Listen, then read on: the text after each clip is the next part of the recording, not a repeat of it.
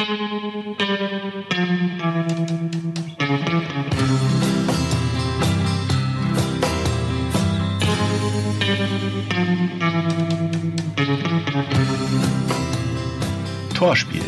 Ein Tor, das sich hören lassen kann. Torschütze. Markus Vollner, 1. FC Nürnberg. Zeitpunkt. 46. Spielminute. Zum Stande von 1 zu 1. Gegner. Der FC Bayern München.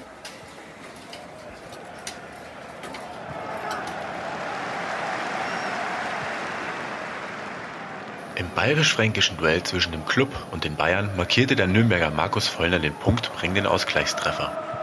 Der gebürtige Scheslitzer, also ein Oberfranke, spielte zwischen dem 18. und 24. Lebensjahr bei den Bayern und ist seit seinem Abgang im Jahre 2004 ein Talent, das es nirgendwo schafft, sich wirklich durchzubeißen. Im letzten Jahr schien es bei 24 Startelf-Einsätzen, dass er sich im fast heimischen mittelfränkischen Nürnberg etablieren würde doch in dieser Saison hatte er gerade 117 Minuten auf dem Feld erlebt, als er gegen seinen bayerischen Ex-Klub von Beginn an ran durfte. Die Sperre Hanno Balic hatte das ermöglicht. Vollner fällt auf. Er ackert, dribbelt, kämpft, grätscht dem Nationalspieler Bastian Schweinsteiger von hinten den Ball von den Füßen. In der 35. Minute ist Vollner komplett durchgeschwitzt, aber erst im frischen Trikot, nach der Halbzeitpause, gelingt dem Nürnberger dann der Treffer per Fernschuss. Im Mittelfeld gibt der Bayer Toni Kroos einen lässigen Außenrisspass ab, der viel zu scharf gespielt ist. Als der intendierte Passempfänger Timoschuk noch abwartet, startet Vollner bereits durch.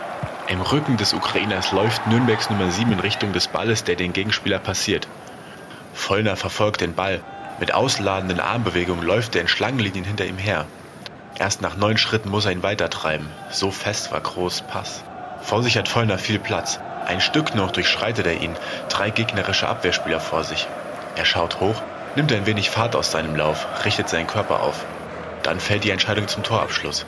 Er macht einen Buckel über den Ball, fixiert ihn mit seinem Blick, bevor er ihn mit der Außenseite des rechten Fußes aus mehr als 25 Metern auf die schiefe Bahn schickt. Die Flugkurve, die der Spielball Torfabrik einnimmt, ist irritierend.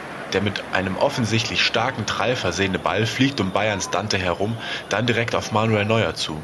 Der deutsche Nationalkeeper macht einen kurzen Schritt in die falsche Richtung, als Vollners Geschoss einige Meter von Neuers Pranken die Biege macht. Aus seinem instabilen Stand hat Neuer dann keine Möglichkeit mehr, den Ball herauszufischen, liegt quer in der Luft, berührt ihn zwar noch, aber nicht genug. Ein beispielhaftes Tor dafür, was mit den modernen Spielbällen möglich ist. Dann schaut Dante ungläubig zum Torschützen. Neuer bäuchlings den Ball hinterher und Feuner startet den Jubellauf, die beiden Hände zu Fäusten geballt, das Gesicht mit einer Mischung aus Freude, Ungläubigkeit und Aggressivität versehen. Er springt, schreit, dann wieder die Fäuste.